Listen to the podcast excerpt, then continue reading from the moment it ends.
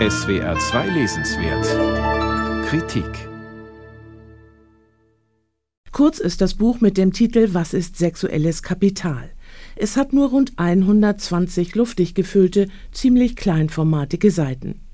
Sie wirken wie ein Nachtrag zu den viel beachteten, umfangreicheren Büchern Warum Liebe weh tut und Warum Liebe endet von Eva Illus. Nun hat sie sich mit einer Co-Autorin zusammengetan, mit Dana Kaplan. Beide sind Soziologinnen, beide unterrichten an Hochschulen in Israel. Ihre Ausgangsfrage beleuchtet ein in den westlichen Industriestaaten allgegenwärtiges Phänomen und unterstreicht, wie weitgehend Sexualität kulturell geprägt ist und auf welche Weise sich Lebenspraxis und gesellschaftliche Wertungen in den Nachkriegsjahrzehnten verändert haben wenn Frauen einst auch in christlichen Gesellschaften Keuschheit und Jungfräulichkeit tauschen konnten gegen lebenslange Versorgung in einer Ehe, verfügten sie über vorgegebenes sexuelles Kapital, wie Illus und Kaplan es nennen. Frauen und Männer gewönnen hingegen durch Prostitution und Pornoproduktionen sexuelles Kapital als Mehrwert des Körpers. Dabei verschwimmen die Bereiche des Privaten, der Arbeitswelt und der Kultur, stellen die Autorinnen fest. Was sich früher nicht schickte, kann heute überaus schick sein. Interessant ist vor allem die Produktion sexualisierter Bilder und Imaginationen, denn sie haben ebenfalls wirtschaftlichen Einfluss, nicht nur in der boomenden Pornoindustrie. Sex Sells gilt mehr denn je und drastischer als je zuvor, denn die Persönlichkeit werde oft über den sexualisierten Körper definiert, konstatieren die Autorinnen.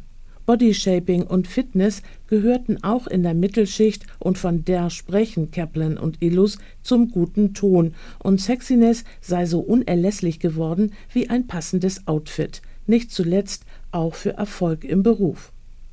Eine Sprache voller Wirtschaftstermini spiegelt das, beispielsweise in dem Begriff der Selbstoptimierung. Wer in sich selbst investiert, könne sozial und beruflich erfolgreicher sein, so wird suggeriert, könne zur Influencerin werden oder zum Model.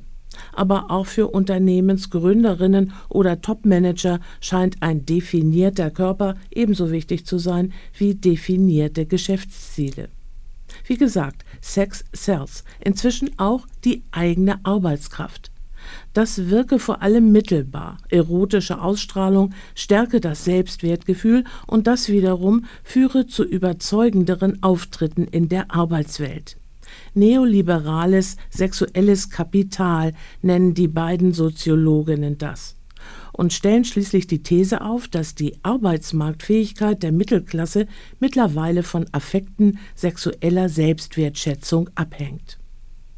Die Errungenschaft sexueller Freiheit, die auch der Frau ein eigenes Begehren zugestand, konfrontiert uns nicht zuletzt durch die neuen Medien mit einer sexuellen Welt, so Kaplan und Illus, in der es immer schwieriger wird, Sexarbeit von häuslichem Sex als Gabe und anderen Formen von Arbeit zu unterscheiden. Die Autorinnen bewerten solche Befunde nicht, sie benennen sie, und das ist überaus erhellend. Allerdings schreiben sie so spröde und abstrakt, als wollten sie eine Gegenwelt entstehen lassen, eine Welt unerotischen Intellekts. Wer nicht im wissenschaftlichen Soziologenjargon zu Hause ist, muss sich manche Begriffe erst einmal übersetzen, relationale Antinomie beispielsweise. Aber auch unabhängig davon ist das Buch sprachlich kein Genuss. Das ist schade, denn der Inhalt ist bedeutsam. So jedoch ist die Lektüre wohl eher für Fachleute geeignet als für ein allgemein interessiertes Publikum. Dana Kaplan und Eva Illus Was ist sexuelles Kapital? Aus dem Englischen von Michael Adrian. Surkamp Verlag, 126 Seiten, 22 Euro.